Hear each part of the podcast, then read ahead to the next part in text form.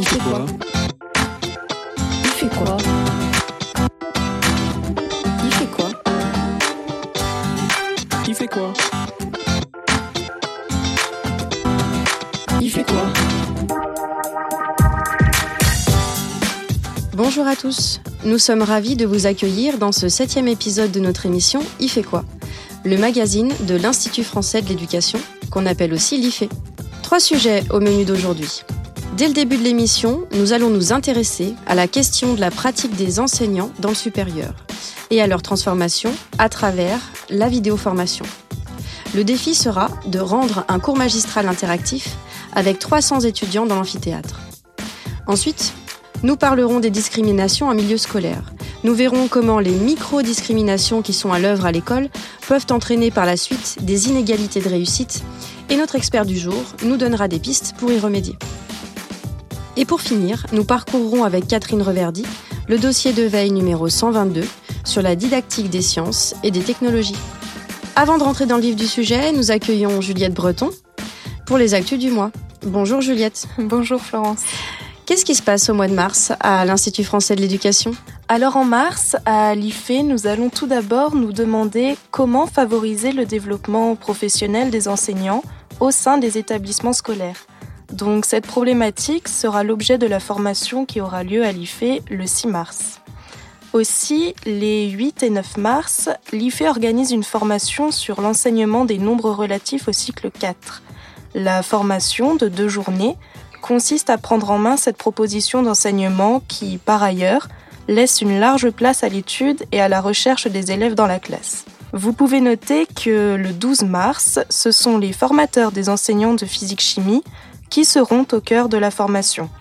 Donc à partir des, résultats de la recherche, les conférences proposeront des outils de réflexion sur la pédagogie spécifique à la discipline. Les 15 et 16 mars, l'IFE propose une formation sur une question qui intéressera tous les acteurs de l'éducation, c'est-à-dire la lutte contre les discriminations dans l'orientation, dans les stages ou la formation. Les mêmes jours, toujours, les 15 et 16 mars, se tiendra également une formation sur le thème de l'organisation mathématique et didactique autour du théorème de Thalès. La science sera encore d'ailleurs à l'honneur les 19 et 20 mars, lors d'une formation qui présentera les bases épistémologiques de la pensée critique et de la méthodologie scientifique. Nous continuons avec une formation de l'IFE qui interrogera de nouveau les questions de discrimination en milieu scolaire, notamment le racisme et le sexisme, et qui aura lieu les 27 et 28 mars à l'IFE.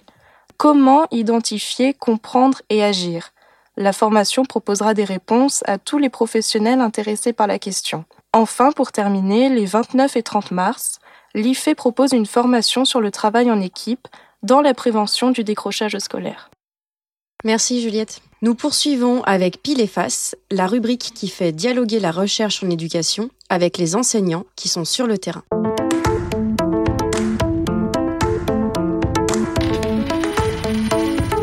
Pile? Et Face. On sait très bien qu'enseigner dans le supérieur n'est pas du tout la même chose qu'enseigner dans le secondaire. C'est vrai qu'il n'existe pas de formation pédagogique pour devenir enseignant-chercheur.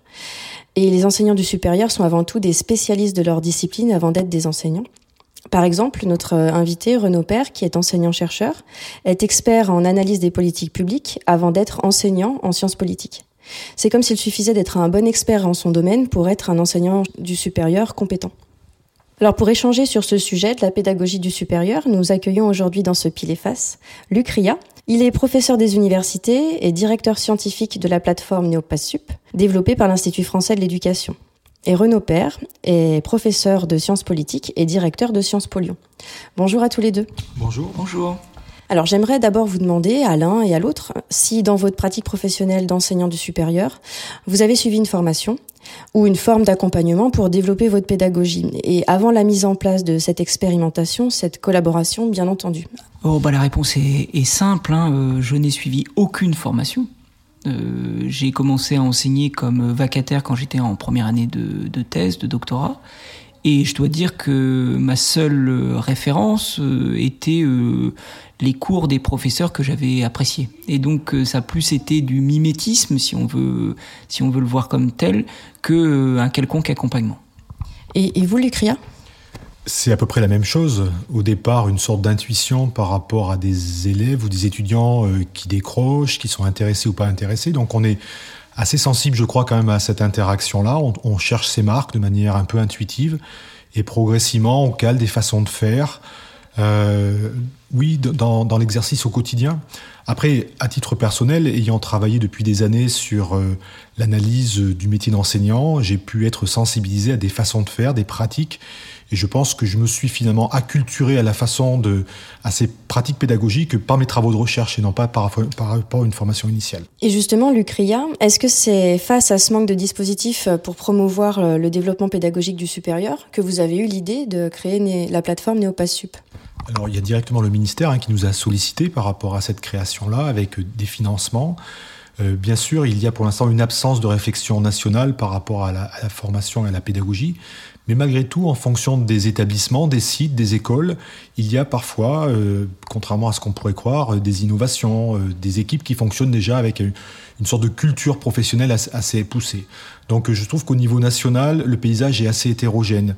Mais pour l'instant, il faut mettre en place cette réflexion-là pour que des enseignants-chercheurs ne soient pas simplement évalués par rapport à l'expertise dans leur domaine scientifique, mais aussi par rapport à la capacité à enseigner et finalement à, enseigner le mieux possible à ces étudiants qui sont là pour euh, apprendre. Alors, Renaud Père, vous avez accepté de faire partie de l'expérimentation, euh, donc c'est-à-dire d'être filmé euh, lors de vos séances de cours magistraux. Pourquoi est-ce que vous avez eu envie de de faire partie de cette expérimentation? Oh, Je dirais à deux titres. Euh, d'abord euh, comme euh, directeur d'un établissement d'enseignement supérieur, Sciences Po Lyon, et puis ensuite comme, comme enseignant-chercheur ou comme enseignant moi-même, puisque j'ai conservé, depuis que je, je suis devenu directeur, j'ai conservé une activité d'enseignement.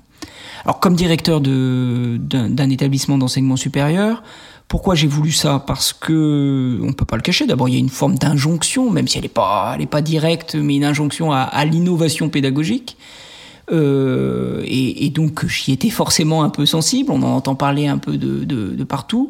Et puis par ailleurs, j'avais une conviction aussi comme chef d'établissement, c'est que nos, nos instituts d'études politiques, nos Sciences Po, ont pas beaucoup évolué depuis euh, des années on reste sur l'idée qu'il faut un équilibre entre quatre grandes disciplines. Bon, je rentre pas dans les détails, mais il y avait quand même cette idée finalement d'un modèle qui marche bien et qui a pas forcément raison, enfin qui a pas forcément besoin d'évoluer. Or, on le sait, euh, la culture de nos étudiants en 2017-18 n'est plus celle de, des étudiants des années 90 et des années 80. Il y a un rapport euh, euh, à leur smartphone, à toute une série de ressources qui font qu'ils n'ont pas la même attention ou le même rapport, en tout cas, au cours euh, magistral. Et, donc, euh, pour, cela, il fallait euh, forcément faire évoluer. Puis, comme enseignant, je le teste directement. J'avais envie véritablement de, faire évoluer ces cours. C'est donc ces deux raisons, à la fois très personnelles comme enseignant, j'étais prêt à m'exposer à voilà, à une nouvelle forme de transmission des savoirs. Et puis, comme chef d'établissement, un peu en accord avec Lucria, puisqu'il me l'avait dit lui-même, euh, euh, je souhaitais peut-être pouvoir embarquer les autres euh, d'une certaine manière, en, montrant que si le directeur faisait finalement preuve un peu de, prenez des risques en tout cas, en se prêtant à cet exercice, ça pouvait mobiliser les autres. Euh, c'est vrai qu'on on a tous l'image ou bien le souvenir, hein, tous les trois j'imagine, de ces cours d'amphi euh, où l'enseignant récite, enfin déballe son cours pendant 3-4 heures et les étudiants prennent des notes aussi vite que possible euh, pour rien rater. Et ensuite, charge à eux de digérer, de digérer le contenu des notes chez eux, parfois de faire des mises en application en groupe de TD, ça, ça, ça se fait, plus restreint. Est-ce que cette expérimentation vous a permis de développer, Renaud Père, des nouvelles stratégies d'action en, amphithéâtre, en cours magistral? Votre question et votre remarque me permettent de préciser une chose. C'est parce que j'aime beaucoup le cours d'amphi que je me suis prêté aussi à cet exercice. Je suis convaincu, même si c'est très français, enfin ça a un aspect euh, assez singulier en tout cas le cours d'amphi, je suis convaincu que c'est c'est une, une forme pédagogique qu'il faut moderniser, transformer, rendre plus interactive, mais qui est bonne en soi, d'une certaine manière. Si vous voulez, c'est-à-dire que je suis, je me suis pas dit, le cours d'amphi est à jeter. Alors, pour vous répondre même euh, très clairement, oui, ça m'a permis de, de faire des choses euh, nouvelles. Euh, je, je, je, garde un très bon souvenir du, du mini-débat qu'on a introduit et qui m'a permis d'échanger, de faire travailler les, les étudiants en petits groupes de 5-6 et qui se sont mis à réfléchir à une question euh, centrale. Et puis, les, les questions, finalement, les formes de QCM dont on avait les réponses, enfin, qui finalement proposer des réponses fausses, mais pour mieux faire progresser le raisonnement au cours d'amphi. Tout cela m'a semblé extrêmement euh, fructueux. La preuve en est, c'est qu'une fois que, que, les équipes euh, m'ont laissé seul face à mon amphi, je veux dire la, séance suivante, j'ai introduit moi-même des, des, des, formes euh, d'interaction ou d'interactivité que nous avions testées ensemble. Alors, c'est-à-dire qu'en fait, vous, vous introduisez dans vos cours des moments d'interaction pour que les étudiants parviennent à, comprendre et à avancer dans la compréhension du cours. Oui, l'objectif, c'est pas effectivement de les évaluer d'une certaine manière, mais c'est vraiment de se dire, allez, prenez n'importe quel chemin, vous allez prendre des chemins qui sont pas les bons, mais on va réfléchir ensemble à pourquoi vous les avez pris, et ça va nous permettre de, de, tracer le chemin qui est celui du, du cours ou de la séance. Donc effectivement, l'objectif, premier pour moi, mais c'est ainsi que j'ai envie de le retravailler d'ailleurs l'année prochaine, c'est toujours de, de, construire une démarche dans une séance, voire dans un cours de 24 heures, euh, comme le, cours d'analyse des politiques publiques que je fais à Sciences Po Lyon. Alors ces débats, ces mini-débats et ces, ces, questions avec les, QR codes, c'est des, des propositions, euh, Lucria, que, que vous soumettez aux, aux, aux enseignants du supérieur qui souhaitent euh, innover dans leur pratique? En tout cas, ça a été quelque chose qu'on a construit ensemble avec Renaud Père. On n'avait pas forcément d'idée par rapport à la façon de vouloir euh, transformer son cours. Et comme dit Renaud, je crois que c'est important de, souligner à la fois euh, euh, que tu aimes bien être en cours, tu aimes bien enseigner, qu'il faut partir sur ces... L'idée, c'est de pouvoir progresser, de pouvoir peut-être moderniser son cours, de le rendre plus interactif avec des populations étudiantes qui ont changé euh, et certainement de repositionner le statut d'un cours magistral par rapport à d'autres formats d'interaction. Alors classe inversée, boîtier de vote, euh, parcours hybride, on voit qu'il y a plein de possibilités par rapport à, des façons de reconfigurer les designs à l'université. Euh, Renault a eu le courage de se mettre de nouveau en situation de débutant pour éventuellement expérimenter. Les étudiants ont été presque un peu sidérés de voir que finalement il y avait des nouveaux signaux d'attention qui, qui leur étaient donnés, des nouvelles consignes pour se mettre au travail, dans un travail qui était différent par rapport à ce qu'ils ont l'habitude de faire depuis des décennies, je dirais presque. Et, donc je trouve qu'il y avait une sorte de choc à un moment donné, parce que ça n'a pas pris dans l'instant. Mais ensuite, on a vu les étudiants tout à fait enthousiastes de voir que ah, c'est la première fois qu'on nous propose, avec nos mots, avec nos camarades, de, de réfléchir à une notion complexe euh, qui nous échappe parfois, souvent, et qu'il faut retravailler seul le soir, euh, dans la difficulté parfois, de manière isolée. Et là, je trouve qu'il y a eu vraiment quelque chose qui s'est créé le début peut-être d'une nouvelle culture, mais c'est vrai que ça demande du temps. Au-delà du fait que les étudiants euh, se sont, euh, enfin, n'étaient plus dans une routine euh, et donc se sont sentis plus impliqués, est-ce que vous avez eu quantitativement des retours euh, sur le, le nombre d'élèves qui décrochent de la séance, euh, sur ces, sur ces sur la séance interactive justement. Alors ça a été un, moment euh, assez intéressant, tout à fait au début, puisque Renaud Père a d'abord fait un premier cours magistral, classique, avec trois heures de notions complexes, avec énormément de notions complexes en peu de temps, avec des, des moments très, très forts, hein, où il est complètement concentré sur lui-même, sur le point numéro 2.2, je crois, où euh, il dit là je suis dans mon monde, je suis en train de, de me concentrer au maximum avec des étudiants euh, qui sont ailleurs, mais je ne sais pas où en fait. Donc on, on avait ces situations-là et on a passé donc ensuite on a proposé aux étudiants de, de témoigner, d'évaluer leur décrochage ou au contraire concentration par rapport à ce cours-là. Je crois que ces, ces chiffres qui ont été en tout cas euh, renvoyés par une centaine d'étudiants ont fait un peu mal à ont un peu perturbé Renault qui s'attendait pas autant que ça à avoir du décrochage dans un cours euh, dans lequel il était complètement concentré lui-même. Hein. Donc je, crois que c'est une situation complètement euh, normale, régulière, euh, de voir autant de décrochage en, l'espace de trois heures. Hein. On sait très bien l'attention limitée ou en tout cas les difficultés à des étudiants d'être concentrés avec en plus la concurrence des réseaux sociaux, des smartphones, de tous ces objets qui sont venus envahir l'amphithéâtre. Donc c'était le point de départ. À partir de là, nous avons aussi euh, conduit des entretiens individuels plus qualitatifs pour comprendre euh, les attentes, euh, les, les, engagements des étudiants et pour essayer de, de, nous aider à mieux comprendre leur monde. Et c'est ça Néopasup, c'est à la fois de comprendre l'expérience de l'enseignant, mais aussi la diversité des points de convergence et de divergence des étudiants dans une même situation d'enseignement. Euh, et vous, Renaud Père, j'imagine que vous dialoguez aussi avec vos enseignants, euh, vos étudiants, pardon. Est-ce que vous avez eu un retour euh, de leur part sur euh, les nouvelles pratiques que vous avez mis en place dans votre amphithéâtre? Oui, euh, on en a parlé au, au, au, moment de la conclusion du cours, donc on a eu quelques échanges. Effectivement, j'ai eu l'impression, c'est compliqué, hein, c'est quelques, quelques étudiants qui viennent parler, que le retour était plutôt positif et d'autres qui en appelaient même à ce qu'on aille encore plus loin, c'est-à-dire qu'on utilise encore plus euh, d'autres outils. Alors ils m'ont parlé d'autres outils qu'on pourrait utiliser, donc euh, euh, j'ai vu quelques, quelques étudiants qui étaient très mobilisés sur ce type de questions. Il n'en demeure pas moins, et je, vais dans le sens que de, de l'UCRIA, que pour beaucoup c'était nouveau et qu'ils ont apprécié que, que je, je me prête au jeu, j'ai l'impression. Alors, les nouvelles euh, ressources s'intitulant euh, Comment passer du cours magistral au cours magistral interactif à partir de l'expérimentation avec Renaud Père et ses étudiants sont maintenant en ligne sur la plateforme NeopasSup. Et une journée de formateurs s'est déroulée le 31 janvier euh, à l'IFE, à l'ENS de Lyon, et une seconde aura lieu le 20 mars 2018.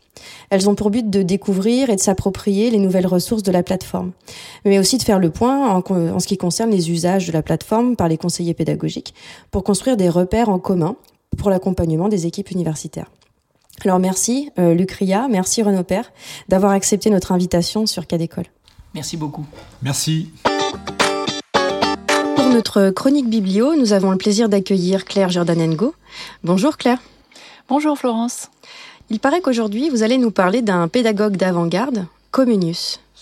En effet, j'ai choisi un autre classique de l'éducation, beaucoup moins connu que Rousseau aujourd'hui, mais qui a été en fait en son temps célèbre dans toute l'Europe. Donc c'est Comenius, un pédagogue tchèque du XVIIe siècle.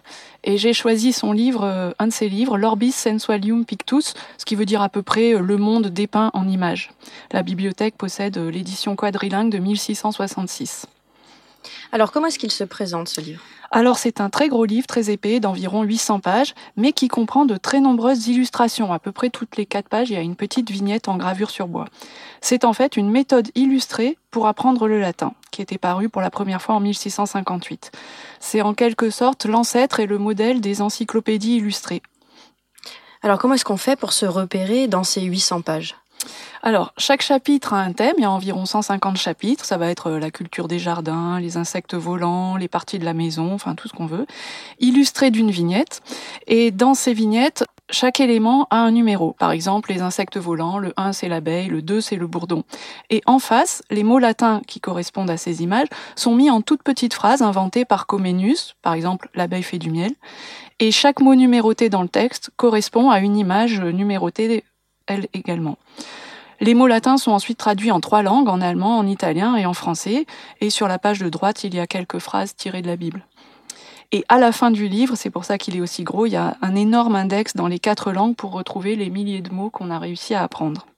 Et qu'a cherché à faire Comenius alors avec cette méthode? En fait, il a voulu s'ériger contre une façon trop abstraite d'apprendre le latin aux enfants. Il, n'a pas de, de mots assez durs contre ce qui se faisait dans les écoles de son temps. Et pour lui, l'apprentissage devait être facile, agréable et spontané. Donc c'est en quelque sorte une méthode d'enseignement intuitive qui s'appuie sur l'essence, puisque l'enfant, il acquiert d'abord l'essence et ensuite euh, le raisonnement. Donc on pouvait apprendre le latin pour lui en associant un mot, une image et tout ça par thème. En fait, c'est pas son premier livre. Il s'est fait connaître par un autre ouvrage très célèbre également, qu'il avait fait quelques années auparavant, qui répartissait également des mots latins dans des chapitres thématiques, mais il s'était aperçu que cet ouvrage était trop dur pour les débutants et surtout qu'il n'avait pas d'image. Donc il a publié euh, l'Orbis Sensualium Pictus sur le même plan, mais d'une façon plus accessible. Et en fait, les deux ouvrages ont eu un immense succès durant tout le long du XVIIIe et du début du XIXe siècle, comme en témoignent les nombreuses traductions et Merci Claire Jordanengo pour cette chronique. Nous allons pouvoir passer au problème du mois.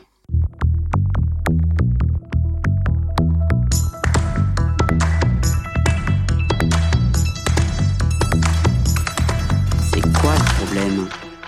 Pour le problème du mois, euh, je laisse la parole à Diane Béduchot.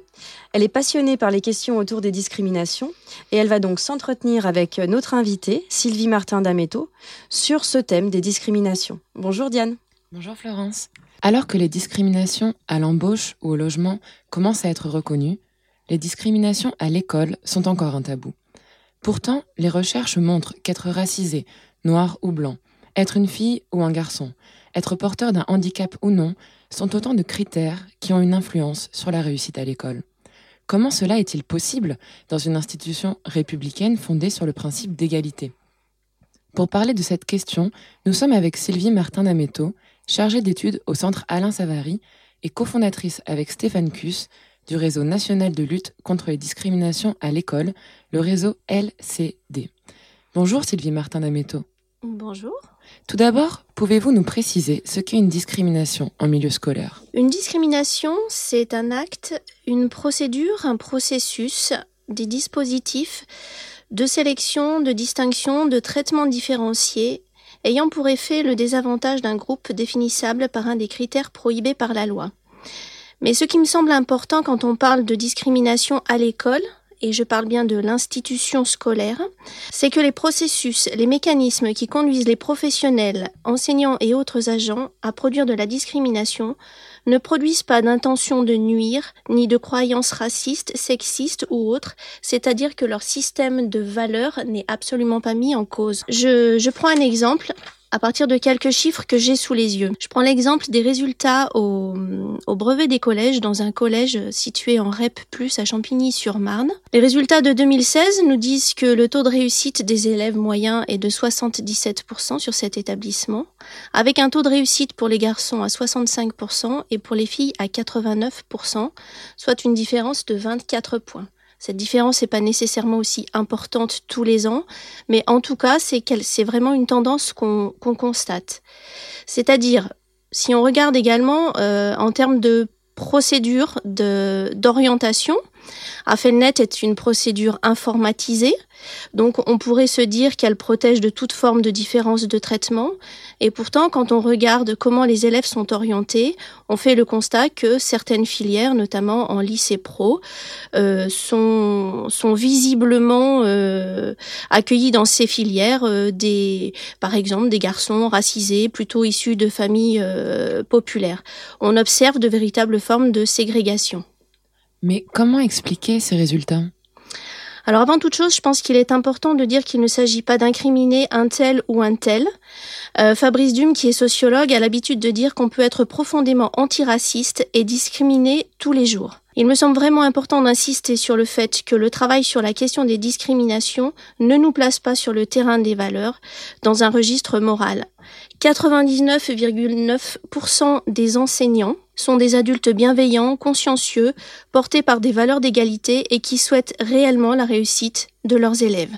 Pourtant, on continue à constater de la ségrégation visible dans les filières, de grosses différences à l'accès de d'autres filières. Mais pouvez-vous nous expliquer comment, euh, au quotidien, certaines pratiques d'enseignement entraînent des discriminations? Alors, si on rentre dans le cœur de la classe, des chercheurs comme Jean-Yves Rochex, Jacques Crinon, mais aussi euh, Patrick Rayou, euh, Jacques Bernardin du GFEN, montrent que certaines pratiques enseignantes contribuent à construire des inégalités, c'est-à-dire de la difficulté scolaire face au savoir. C'est ce qu'on appelle notamment les différenciations actives et les différenciations passives. L'idée de différenciation passive, c'est faire comme si tous les élèves arrivaient à l'école avec le même socle de connaissances et de compétences.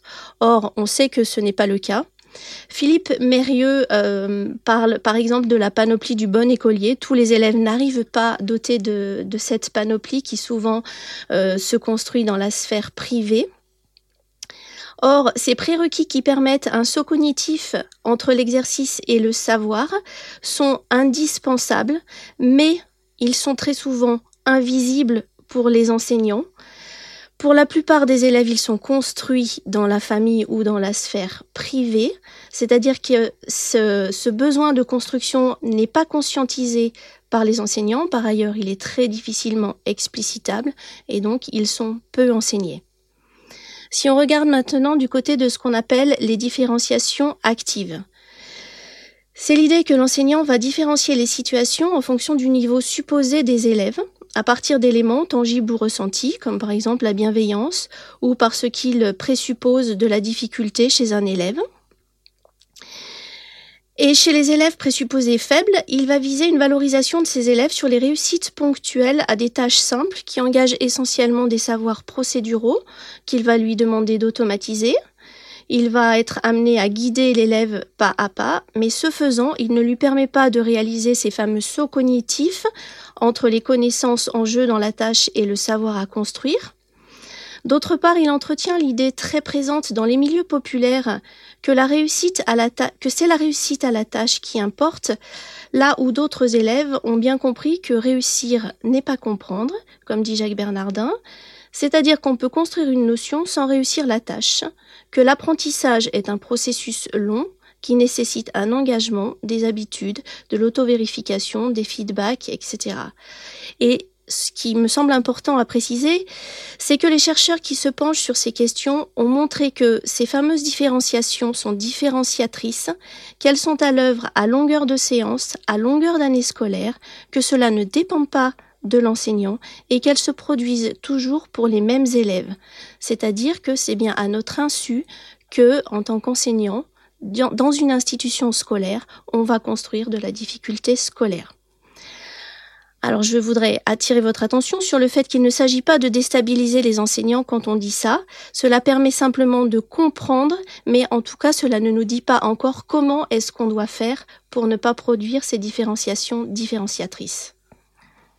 Et la discrimination se poursuit-elle au moment de l'évaluation? Alors c'est une question qui a été euh, bien étudiée par la psychologie sociale, qui montre bien comment, comment cette affaire fonctionne dans les situations d'évaluation. On peut par exemple citer le travail de Céline Darnon, Céline Bux et Fabrizio Butera qui ont rédigé un livre qui s'appelle L'évaluation, une menace et qui montre comment des groupes minoritaires, lorsqu'ils sont en situation d'évaluation, activent à leur propre insu euh, des stéréotypes de non-réussite, c'est-à-dire que cela mobilise de leur part une charge cognitive qu'ils ne sont donc pas en mesure d'investir pour réussir les tâches qui leur sont proposées. Mais dès lors, que peut-on faire pour lutter contre les discriminations? Alors, je vous propose de prendre un exemple. Sous l'impulsion de la rectrice de Créteil en 2016, nous avons organisé une conférence de consensus que nous avons intitulée Penser les discriminations à l'école, du déni à la lucidité, de la lucidité à l'action. Pendant un an, nous avons travaillé avec des professionnels de l'éducation nationale, mais aussi avec des parents d'élèves d'associations. Des chercheurs ont répondu à nos questions depuis leur champ de recherche et nous avons ensuite donc conduit une conférence pendant toute une journée en mars 2016, à l'issue de laquelle nous avons rédigé un rapport et fait un certain nombre de préconisations. Deux grandes directions au niveau de ces préconisations. Euh, du côté des procédures d'orientation, alors orientation au sens large, nous avons proposé un certain nombre de choses concernant les stages, notamment les stages en lycée pro, mais aussi les stages de troisième, concernant le redoublement, concernant les orientations en SECPA, en Ulysse. Et puis nous sommes également allés regarder du côté de ce qui se passe dans les situations d'apprentissage dans la classe ordinaire, pour permettre aux enseignants d'avoir des espaces partagés, pour passer du temps à comprendre la nature des difficultés des élèves lorsqu'ils apprennent. C'est-à-dire c'est la question de, savoir comment est-ce qu'on rend les connaissances et les savoirs accessibles. Et puis aussi la question des difficultés des enseignants lorsqu'ils enseignent. Et pour cela, il nous semble que la question de la formation et de l'accompagnement des enseignants est vraiment centrale. Merci Sylvie Martin d'Ameto. Merci beaucoup à toutes les deux. Sans transition, nous allons passer à la découverte d'un dossier de veille scientifique de l'IFE. De jour comme de nuit, l'IFE veille.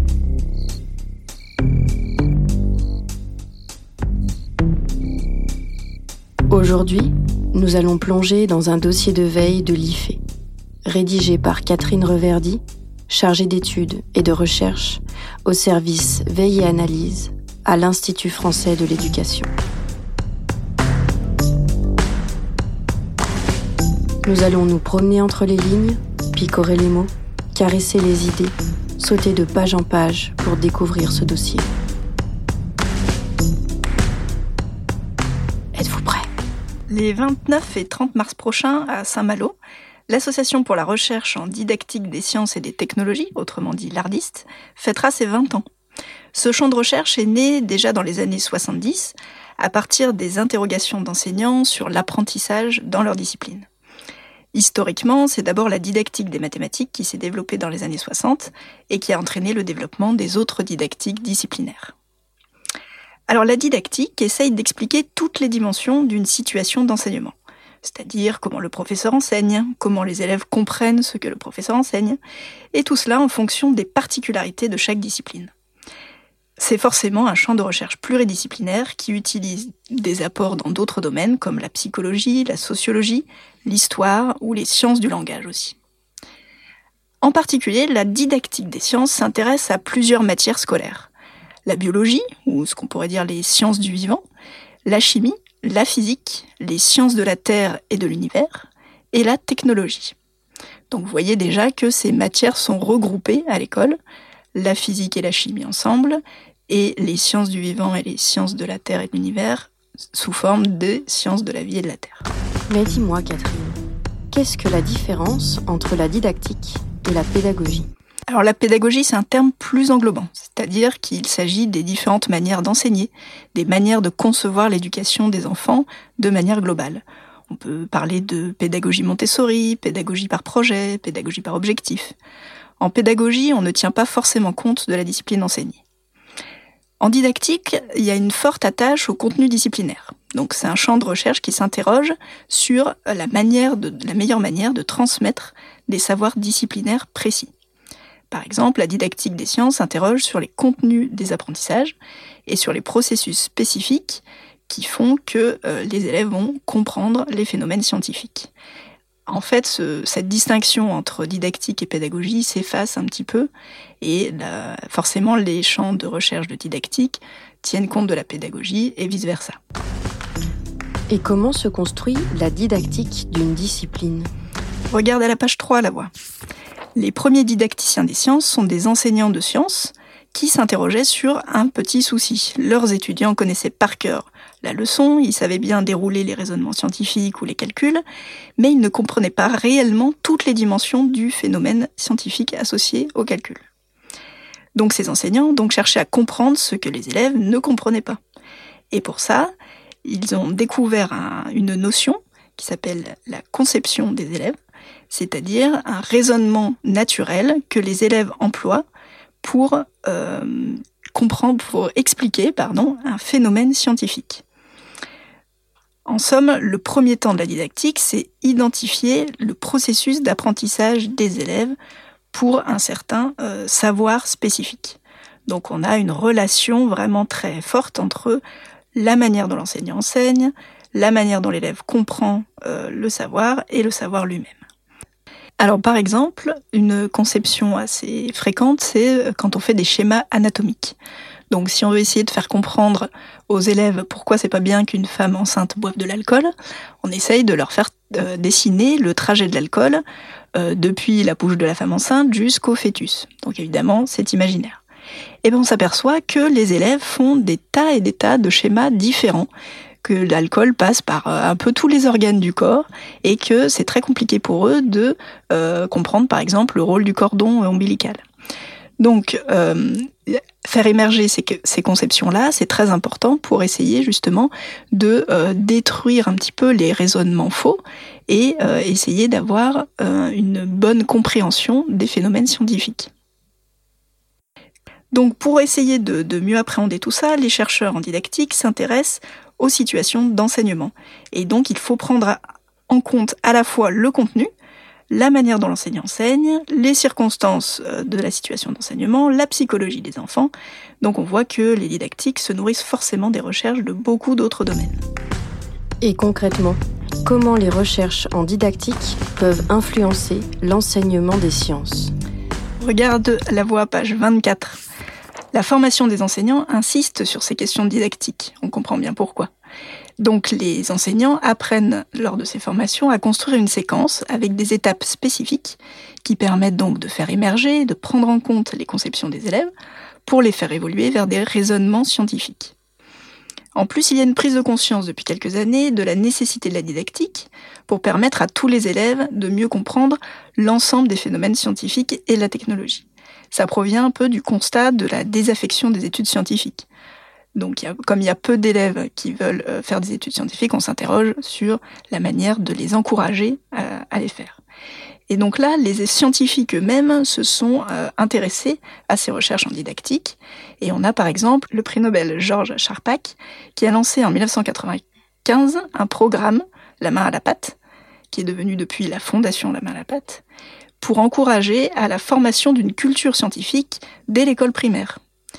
Et on peut signaler actuellement que les sciences et la technologie ont désormais leur épreuve au brevet des collèges depuis l'année dernière. Si j'ai bien compris, la didactique permet de faire évoluer les manières d'enseigner et donc de penser l'enseignement de questions toujours plus complexes. Oui, la voix regarde à la page 30. Un des buts de la didactique, c'est d'amener les élèves à la construction de leur savoir, on l'a vu, mais aussi de les aider à développer leur esprit critique et leur raisonnement scientifique dans tous les sens du terme. Par exemple, la didactique des sciences permet de comprendre pourquoi il est très difficile d'enseigner l'éducation au développement durable et pourquoi l'enseignant a besoin de s'engager, donc de donner de son point de vue personnel dans ces questions complexes, puisque euh, les élèves ont besoin de pouvoir se situer par rapport à un point de vue pour construire leur propre engagement sur ces questions. Donc si l'enseignant essaye de rester neutre, comme c'est un peu son rôle d'habitude, euh, les élèves n'arrivent pas à bien eux-mêmes se situer euh, là-dessus. Donc c'est vrai qu'on a, dans ces questions complexes, un engagement des enseignants qui est assez inédit. Avec la didactique, l'enseignant montre aux élèves comment se construit un raisonnement scientifique dans l'histoire aussi, puisque on les élèves apprennent les résultats des différents courants de recherche, mais n'ont pas forcément l'idée qu'il y a eu confrontation entre euh, des courants différents. Donc, essayer de replacer euh, ces savoirs dans un contexte historique, dans une culture et une société donnée, sont c'est assez bénéfique pour les élèves puisqu'ils ont du coup accès à la nature même de ce que c'est qu'un savoir scientifique. On appelle ça la nature de la science. Et pour aller plus loin, retrouvez ce dossier dans son intégralité sur le site de l'IFE, rubrique Veille et analyse, en cherchant le numéro 122.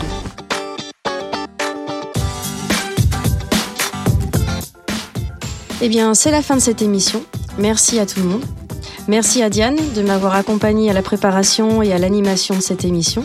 Merci aussi à Sébastien Boudin de NS Media, notre régisseur attitré. Et bien évidemment, vous pouvez retrouver toutes les informations sur les sujets que nous avons abordés au cours de cette émission sur le site de notre web radio Cadécole à l'adresse suivante ife.ens-lyon.fr. Et puis on se retrouve au mois d'avril pour la prochaine émission. Il fait quoi? À bientôt